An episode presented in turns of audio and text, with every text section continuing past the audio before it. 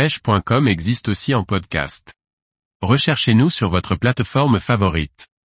Les scorpénidés ou poissons scorpions, la rascasse brune. Par Laurent Duclos. La rascasse brune est un poisson très commun et facile à pêcher. De jour comme de nuit, la rascasse brune est à l'affût de la moindre proie passant à sa portée. Avec ses nombreuses épines et une tête imposante, la rascasse brune, Scorpaena porcus, est présente sur toutes les côtes françaises même si on la retrouve en plus grand nombre sur les côtes méditerranéennes.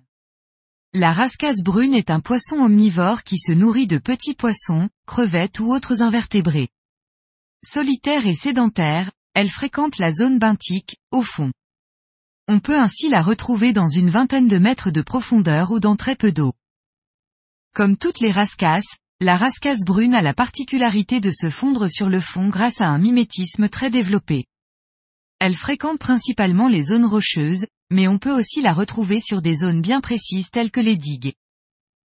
Il est possible de cibler la rascasse brune en déterminant les zones à pêcher.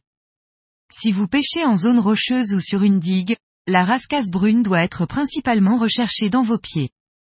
En effet, la rascasse brune se trouve très souvent dans très peu d'eau à l'affût, prête à se jeter sur une proie. Cette technique de pêche est plus facile à mettre en place par mer calme. Essayez toujours de rester discret dans vos déplacements pour mettre toutes les chances de votre côté. Que ce soit à l'aide de petits leurres souples en mode rock fishing ou tout simplement avec une ligne légèrement plombée munie d'un verre ou d'une crevette, prospectez les anfractuosités pour dénicher un beau spécimen. Une fois le poisson piqué, il faut se méfier des épines venimeuses qui recouvrent la rascasse brune. Le plus simple est de vous munir d'une pince pour prendre le poisson et pouvoir le décrocher facilement.